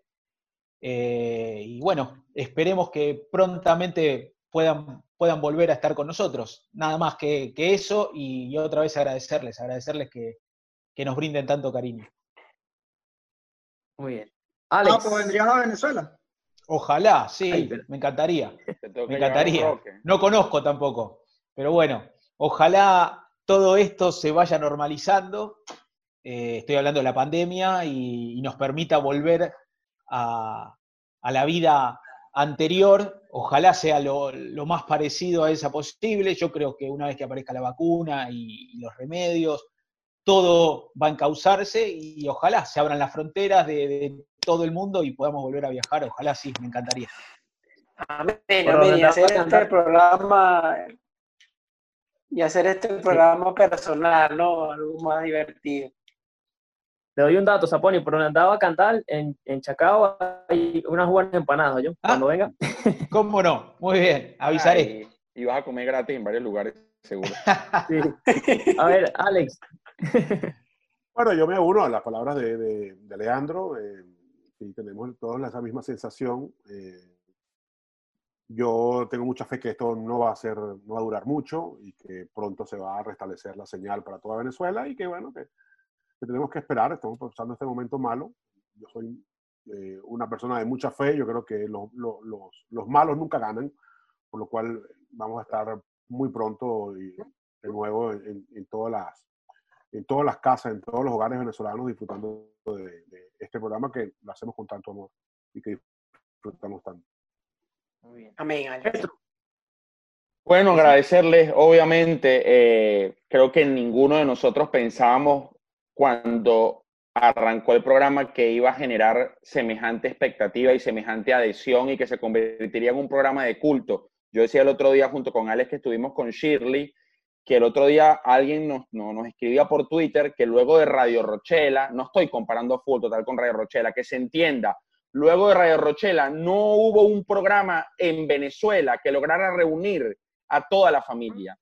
Y eso lo hizo Fútbol Total, porque tengo mamás de amigos míos que ven Fútbol Total, tengo abuelas de amigos míos que ven Fútbol Total y evidentemente el futbolero que ya era nuestro primer público cautivo. Eh, yo creo que Fútbol Total sin Venezuela, por más que hemos crecido mucho en otros países como Chile, Colombia, Perú, Ecuador y Argentina y Uruguay, creo que en menor medida, eh, es como jugar un partido en vez de jugarlo a estadio lleno, con la afición más colorida, con la afición más enérgica, lo vamos a jugar con un público que va a faltar, con la tribuna más pasional no va a estar. Y va a ser difícil, va a ser difícil no tener esos mensajes de ustedes en las redes y el cariño y la reciprocidad. Los vamos a extrañar y como dice Alex, yo tengo fe que se pueda solventar pronto. Y gracias por todo, evidentemente, por todo el cariño. Amén, amén que sí. Bueno, vamos para hacer, muchachos, Elías, eh, Raulito, si quieren algo allí para, para, para culminar la, el episodio. Sí, bueno, yo agradecerle a ustedes por, por aceptar la invitación. Disfruté muchísimo siempre desde mi inicio eh, eh, en esta carrera. Fútbol Total para mí, para todos nosotros, es una referencia. Este, yo quiero contar una pequeña eh, anécdota como televidente, que es, disfruté muchísimo en la Copa América Brasil 2019, eh, Pablo Giral relatando desde arriba y ustedes abajo en corto, en la, en la, en la arena, jugando esos penales. Esto fue genial. Eso fue para mí, o sea, yo me metía tanto en esa, en, esa, en esa situación, en ese contexto, y me imagino que, que mucha gente aquí en Venezuela disfrutó ese show, porque eso era un show. Eso era como una Copa América aparte, porque todo el mundo lo comentaba. Mira, va a patear el Petrocelli, Cantal, ¿quién gana aquí? Eso fue maravilloso. Para mí eso es uno de los recuerdos más bonitos que, que me dejó fútbol total y espero, como eh, seguramente todos ustedes ya lo acaban de decir, que, que todo esto se pueda solucionar y, y volvamos eh, todos los venezolanos a disfrutar de este maravilloso programa como de fútbol total. No, y, por mi parte, de verdad que sí, sumarme a, las palabras de, Raúl, bueno, Petro y, Alex, nosotros que, estamos acá sabemos lo, lo que significan para, para nuestro país, no solamente para, para, el periodismo, el periodismo obviamente son una referencia, pero, acá a cualquier persona que siga fútbol le pregunta sobre Alex o, sobre Fernando, Bueno, Leandro por, por su humildad, recuerdo hace años que le hice una, una nota para un blog que tenía yo personal después de la Copa América 2015, porque fue en esa Copa América donde, donde yo me, me enganché más, pero mira, de acostarme siempre había full total, incluso había, porque me acuerdo que hacían dos programas al día, había uno que coincidía con la hora de almuerzo, siempre me, me, traje el televisor de mi cuarto a la sala para yo, mientras comía, ver el programa. Y, y nada, creo que, que, es muy bonito entrevistarlos y conocer esas cosas eh, fuera de la pantalla, ¿no? Esa, esas anécdotas, cómo es ese, ese proceso, esas historias que tienen en Rusia y en tantos eventos que, han estado y, y nada, la verdad que, que agradecidos y espero que, que la gente lo disfrute. Bueno, muchísimas gracias, de verdad. Eh, gracias. por, el tiempo. Este, yo quería contar que, que también este, yo trabajé mucho tiempo en DirecTV, de cuatro años, y tres de ellos fue en el call center. Y cuando eran mundiales, Copas América, siempre veíamos este, los programas, estamos muy mm. pendientes allí, la gente lo vivía de una forma distinta. Y todos hablaban de lo que dijo Candal, de lo que dijo Petro, después nos, nos, echamos broma con lo que decía cuando llegó Zaponi, o sea, de verdad que fueron una, una referencia y que Dios quiera, eh, va a van a volver pronto la señal para poder seguir disfrutando. Les agradecemos muchísimo eh, el tiempo para con nosotros y compartir este rato acá en el mundo balón Estamos a la orden y bueno, cuando vengan a Venezuela saben que están cordialmente invitados, tanto para las empanadas como para jugar el partidito. Gracias. Así que bueno. ¿Cómo no? Gracias, Por, por, esos minutos. Y bueno, seguramente la gente lo va a disfrutar. Y como siempre en la producción, Fabricio Puzola, Mónica Vázquez, Alejandro Martínez Campos, Brian Márquez del Llanito y en el control técnico Ricardo Carrera. Y bueno, muchísimas gracias y disfruten este nuevo episodio del Mundo de un Balón con la gente de Fútbol Total. Ustedes se queden un momentito para la foto y después lo vamos a colocar en las redes. Muchísimas gracias. Los equipos se enfilan hacia los vestuarios, luego de los tres silbatazos del principal. Por hoy finaliza el partido en Radio Deporte 1590 AM. Los esperamos en una próxima ocasión con mucho más de El Mundo es un balón.